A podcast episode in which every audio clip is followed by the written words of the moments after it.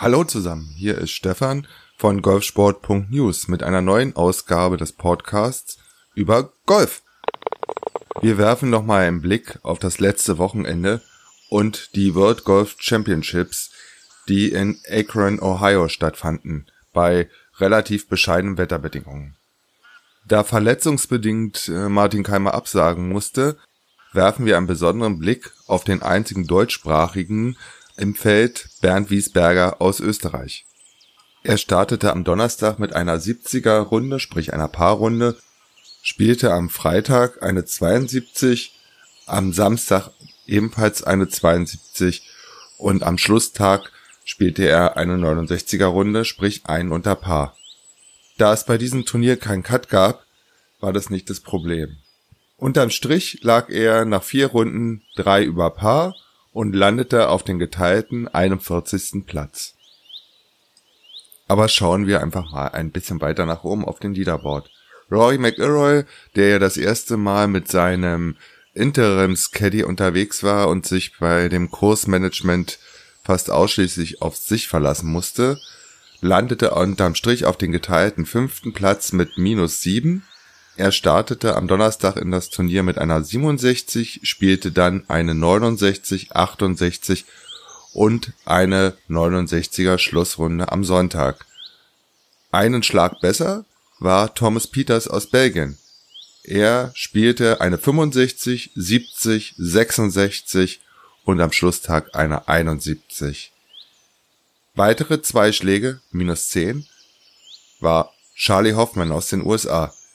Er startete mit einer 68, spielte am Freitag eine 69, legte am Samstag eine 67 nach und am Schlusstag spielte er eine sehr gute 66er Runde. Aber damit war er immer noch nicht Turniersieger. Denn Zach Johnson, ebenfalls USA, war noch ein Schlag weniger oder benötigte noch einen Schlag weniger, um die 72 Löcher zu bewältigen. Zach Johnson startete mit einer 69, spielte dann eine 67, 65 und am Schlusstag eine 68.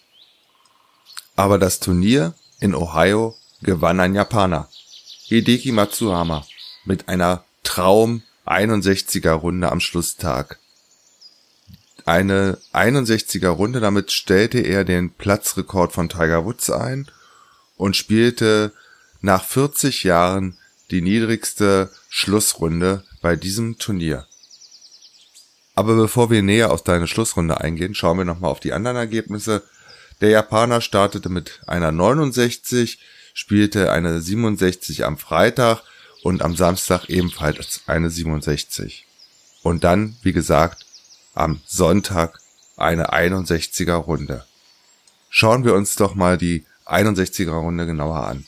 Er startete an einem Paar 4 an der 1 mit einem Pärchen und an der 2 einem Paar 5 schlug er den zweiten Schlag ins Raff nebens Grün und dann schippte er aus dem Raff aufs Grün und der Ball fiel. Damit war er zwei unter Paar. An der 3 folgte ein Birdie an einem Paar 4. Dann folgten zwei Pars, bevor das nächste Birdie an der 6 fiel. Dann wieder zwei Pars und an der 9, dem letzten Loch der Front 9, spielte er an dem Paar 4 wieder ein Birdie. Man hatte das Gefühl, der Japaner hat Blut geleckt und sah seine Chance, das Turnier zu gewinnen. Die Back 9 fingen mit drei Pars an, bevor an der 13 einem Paar 4 das nächste Birdie fiel. An der 14 und 15 spielte er wieder Paar. Und dann drehte er so richtig auf. 16 einem Paar 5 Birdie, 17 einem Paar 4 Birdie. Und das Schlussloch, die 18 ebenfalls ein Paar 4, noch ein Birdie. 9 unter Platzstandard. So kam die 61er Runde von dem Japaner Hideki Matsuyama, dem Weltranglisten Dritten, zustande. Und damit ist er natürlich bei dem Turnier was in dieser Woche ansteht, auch Mitfavorit. Aber dazu später. Auch auf der PGA Tour Champions, den Senioren, wurde am Wochenende Golf gespielt. Von Freitag bis Sonntag standen die 3M Championship in Blaine, USA auf dem Programm. Und mit dabei Bernhard Langer. Bernhard Langer startete in das Turnier mit einer 69er Runde am Freitag, spielte am Samstag eine 66 und am Schlusstag legte er eine 67er Runde nach. Insgesamt 202 Schläge, 14 unter Paar und damit kam Bernhard Langer auf den geteilten 13. Platz und lag damit sechs Schläge hinter dem Spitzenduo, was sich nach zwei, äh, drei Runden den ersten Platz teilte. Paul Gordos und Gene Saucers mussten ein Extraloch spielen. Sie spielten an der 18 einem Paar 5 und Gene spielte ein Bogey und Paul spielte ein Paar und gewann somit die 3M Championship am letzten Sonntag in Blaine. Den letzten Blick werfen wir auf die Web.com Tour. Dort standen die Ellie Mae Classic at TPC Stonebray in Hayway, Kalifornien auf dem Programm. Von Donnerstag bis Sonntag bei eigentlich sehr gutem Wetter spielten die Golfer dort um die Birdies. Und mit dabei zwei Deutsche, Stefan Jäger und Jeremy Paul. Jeremy Paul schaffte den Cut und landete unterm Strich auf den geteilten 54. Platz. Jeremy Paul startete mit zwei 68er Runden, spielte dann am Moving Day eine 66 und konnte dann den guten Fluss leider nicht in die Schlussrunde mit retten, dann spielte er leider eine 74er Runde und kam damit auf vier Schläge unter Platzstandard. Der spätere Sieger Martin Piller hatte 18 Schläge unter Platzstandard. So, und Stefan Jäger landete auf den geteilten 20. Platz, startete am Donnerstag mit einer 67, legte am Freitag eine 68 nach, spielte am Moving Day eine 70 und glänzte mit einer 65er Schlussrunde am Sonntag. Mit minus 10 landete Stefan Jäger, wie gesagt, auf den geteilten 20. Platz und machte mit dieser Schlussrunde nochmal 26 Plätze gut. So, das soll es eigentlich sein, was den Herrengolf betrifft vom letzten Wochenende. Und jetzt schauen wir mal, wie es bei den Damen am letzten Wochenende aussah. Um einen Blick auf das Damengolf zu werfen, müssen wir von Amerika rüber nach Europa. Genauer gesagt nach Schottland, nach Five. Dort standen die Rico Women's British Open auf dem Programm. Eine Gemeinschaftsveranstaltung der LPGA und der Ladies European Tour. Trotz vieler deutscher Damen, speziell von der European Tour, also der Ladies European Tour, schafften es nur zwei Damen aus deutscher Sicht ins Wochenende. Sandra Gahl startete mit einer 72 und 70 und am Moving Day spielte sie für eine weitere 70, um am Schlusstag dann eine 73er nachzulegen und landete damit auf den geteilten 49. Platz bei den British Open. Die andere Deutsche, die es ins Wochenende schaffte, machte es wesentlich besser. Caroline Masson.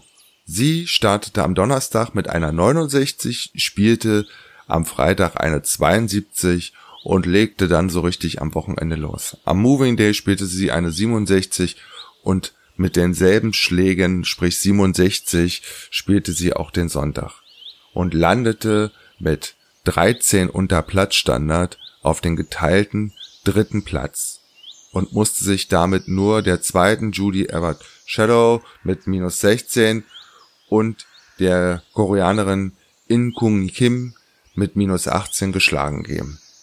Aber das Erfreuliche ist, nach diesen beiden letzten Turnieren von Caroline Massot steht sie ab dem 18. August im Europateam des Solheim Cups, der in den USA ja übernächste Woche ausgetragen wird und wo ihr in meinem Blog auf golfsport.news eine Menge Informationen rund um den Solheim Cup bekommt. Klickt einfach mal rein und dort findet ihr die einzelnen Teams, also sprich Team Europa und Team USA, einmal näher vorgestellt. So, und wenn wir schon bei den Damen sind, dann können wir auch gleich mal weiterschauen. In der nächsten Woche, also sprich ab morgen, ruht sowohl auf der LPGA als auf der Ladies European Tour der Ball weil alles in Vorbereitung auf den Solheim Cup steht. Und es wird in der nächsten Woche in meinem Podcast schon mal einen ausführlichen Bericht zum Solheim Cup im Vorfeld geben. Und im Nachklang wird es dann nochmal ein Gespräch mit anderen Golfern geben. Da werden wir den Solheim Cup nochmal betrachten, wie er abgelaufen ist. Natürlich hoffen wir alle, dass das Team Europa den Pokal aus den USA wieder zurück zu uns rüberbringt. Aber dazu später beziehungsweise in der nächsten Woche weitere Informationen. Und wir schauen jetzt nochmal zu den Herren. Was steht dort in den nächsten Tagen an? Das letzte Major im Herrengolf in diesem Jahr steht auf dem Programm. Die PGA Championship in Quail Hollow. Ab Donnerstag, sprich ab morgen, geht's rund. Leider ohne Martin Keimer, der immer noch aus gesundheitlichen Gründen eine Pause macht, äh, da nochmal auf diesem Wege gute Besserung in Richtung Martin Keimer. Wie gesagt, die PGA Championship sind das letzte Major in diesem Jahr. Und es gibt, sage und schreibe, 10,5 Millionen Dollar zu gewinnen. Das Turnier in Charlotte äh, in North Carolina hat Vorteile, ganz klar, für die Longhitter. Und wenn wir da mal auf die Weltrangliste gucken, dann kann man eigentlich sagen, dass die ersten sechs der Weltranglisten gute Chancen haben, dieses Turnier zu gewinnen. Die Nummer eins ist Dustin Johnson, gefolgt von, Entschuldigung, gefolgt von Jordan Speed. Dann der Sieger vom Wochenende, der Japaner Hideki Mitsuyama. Dann Rory McIlroy, der ja anscheinend mit seinem eigenem Coast-Management sehr gut zurechtkommt. Sergio Garcia sehe ich eher als äh, Außenseiter auf Weltranglistenplatz 5, aber John Rahm aus Spanien, der Weltranglisten Sechste, gehört auch zu den Longhittern und den zähle ich ebenfalls zum engeren Favoritenkreis. Aber wir lassen uns natürlich wieder überraschen, wie es dann wirklich am Sonntag aussieht. Aus deutscher Sicht bzw. deutschsprachiger Sicht ist nur Bernd Wiesberger dabei, der in dieser Woche das erste Mal auf diesem Platz unterwegs ist und morgen Ortszeit 9 Uhr auf seine Runde geht. Werfen wir mal einen Blick auf die Flights, die morgen starten. Der erste in meinen Augen interessante Flight startet bereits um 7.35 Uhr von T1 der Schwede Alex Noreen, der Amerikaner Scott Herbert und Russell Knox aus Schottland. Hideki Matsuyama spielt zusammen mit ihrem Porter und Ernie Els. Ernie Els bei seinem hundertsten Major bei der 99. Ausgabe der PGA Championship. Das Trio startet ebenfalls von T10 um 7.45 Uhr.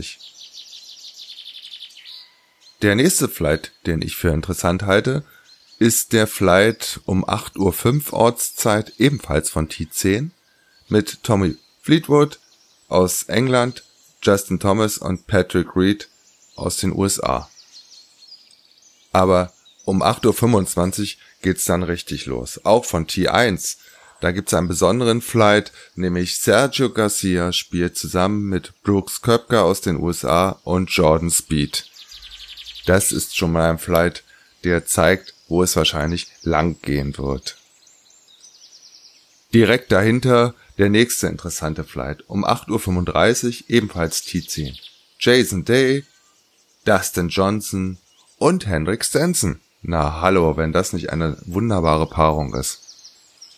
Wie ich euch ja schon gesagt habe, startet Bernd Wiesberger um 9 Uhr Ortszeit von T1 er geht gemeinsam mit Cameron Smith aus Australien und Brandon Stone aus Südafrika auf die Runde. Wollen wir mal schauen, wie sich Bernd Wiesberger bei seinem Debüt auf diesem Platz so macht. Aber was ist eigentlich das Besondere an diesem Golfplatz? Ah, ich habe ja was vergessen. Es gibt ja noch einen spannenden Flight. Um 13.35 Uhr von T1 startet Roy McIlroy mit John Rahm und Ricky Fowler. Das ist auch keine schlechte Paarung. Aber jetzt kommen wir zu dem Platz. Dazu aber erstmal ein paar Eckdaten zu Quail Hollow. den Golfkurs, der 1959 eröffnet wurde und von George V. Cope designt wurde. 2003 bis 2017 fanden dort die Wells Fargo Championship statt und 2021 wird dort der President's Cup stattfinden. Die 18-Loch-Runde hat eine Länge von 7442 Yards und ist ein Paar 72. Und den Rekord hält Rory McIlroy. 2015 spielte er auf diesem Platz eine 61er Runde. Wie gesagt, es ist ein Platz für Longhitter, aber man muss trotzdem genau den Punkt finden auf dem Fairway, weil sehr oft ist die Situation, dass die Fairways zu einer Seite abfallen und dann droht oft Wasser. Aber das Besondere ist The Green Mile auf diesem Kurs. Ich spreche von den Löchern 16, 17 und 18. Dort entscheidet sich oft, ob die Golfrunde eine gute, eine durchschnittliche oder ein Desaster wird. Was ist an diesen Löchern so besonders? Diese drei Löcher werden als die schwersten Löcher auf der PGA Tour bezeichnet. Wir starten mit Hole 16, einem Paar 4 über 506 Yards. Dieses Paar 4 wird auf der linken Seite bis zum Grün mit Wasser abgegrenzt und ab der Hälfte ist ein Dogleg nach rechts. Also man muss das Fairway an der richtigen Stelle treffen weil ansonsten besteht die Gefahr, dass der Ball ins Wasser rollt. Wie gesagt, knappe 510 Yards, Paar 4, Hol 16. Und danach kommt ein Paar 3, Hol 17. Ein Paar 3 über 223 Yards. Und davon sind über 190 Yards Wasser. Denn zwischen Abschlag und Grün ist eigentlich nur Wasser ein Bunker und dann das Grün. Und das Grün ist auf der kompletten linken Seite vorne und hinten auch noch vom Wasser abgegrenzt. Da ist Präzision angesagt. Aber als wenn das nicht schon reicht, es gibt ja noch das letzte Loch. Hol 18. Einem Paar 4 über knapp 500 Yards, 494. Und man hat das Gefühl, es geht mitten durch einen Wald. Und nach den Bäumen öffnet sich das Fairway etwas, aber auf der linken Seite des Fairways oder eigentlich irgendwie mittendrin parallel zur Bahn fühlt ein kleiner Fluss mit Brücken und da muss man ganz genau zusehen, dass man auch wieder den Drive aufs Fairway bekommt. Und der kleine Fluss, der wie gesagt das Fairway auf der linken Seite abgrenzt, endet hinter dem Grün und damit ist links sozusagen die Gefahrenseite, rechts lauern am Grün eigentlich nur zwei Grünbunker. Aber das ist die grüne Meile, Green Mile in Quail Hollow Golf Club. Also wir können uns auf spannende Runden einschießen und wer bis zur 15 noch sehr gutes Golf gespielt hat, der muss nicht am Schluss mit einer sehr guten Runde von Grün der 18 runterkommen. Auf der anderen Seite hat man die Chance, wenn man die letzten drei Löcher sehr gut spielt und vorher schon eine ordentliche Runde auf die Fairways gelegt hat, dass man vorne mitspielt bei dem PGA Championship, dem letzten Major der Herren in diesem Jahr. Das war der Rückblick und der Ausblick. Es ist ja, wie gesagt, nur ähm, ja, im Fokus liegen nur die PGA Championship in Quali Holly. Und äh, bei den Damen ist, wie gesagt, Funkstille am diesem Wochenende, weil eigentlich ab nächste Woche Montag geht es äh, mit dem Solheim Cup los. Und dazu wird es dann in der nächsten Woche eine spezielle Ausgabe geben mit natürlich einem kleinen Rückblick auf die PGA Championships und damit sind wir eigentlich schon am Ende. Ich möchte euch nur noch mal den Blog nahelegen, weil ich mir jetzt eine kleine Serie diese Woche gestartet habe, wo ich mal die deutschen Damen etwas näher vorstelle, die zum größten Teil auf der Ladies European Tour unterwegs sind und selten beachtet werden. Denn wenn wir von deutschen Damengolf sprechen, dann reden wir meistens nur über Sandra Gahl und Caroline Massot, die beide auf der LPGA Tour unterwegs sind und dort ihre guten Ergebnisse erzielen. Aber wir haben auch noch andere Damen, die hervorragendes Golf spielen und das auch im Profibereich. Schaut einfach mal auf golfsport.news und klickt euch dort durch den Blog. Dort findet ihr, wie gesagt, die ein oder andere Vorstellung der Ladies und diese Serie wird auch in den nächsten Tagen noch weiter verfolgt. Das war's. Ich wünsche euch einen schönen Tag, ein schönes Spiel, wenn ihr wieder auf den Golfplatz geht. Und ich würde mich freuen, wenn ihr mir Feedback gibt, wie euch der Podcast gefallen hat. Und ihr könnt auch auf dem Blog das Ergebnis vom Solheim Cup bis zum 17.8. tippen. Also macht einfach mit bei dem kleinen Tippspiel. Und in diesem Sinne, wie gesagt, schönes Spiel, schönen Tag, euer Stefan von golfsport.news, dem Podcast. Tschüss.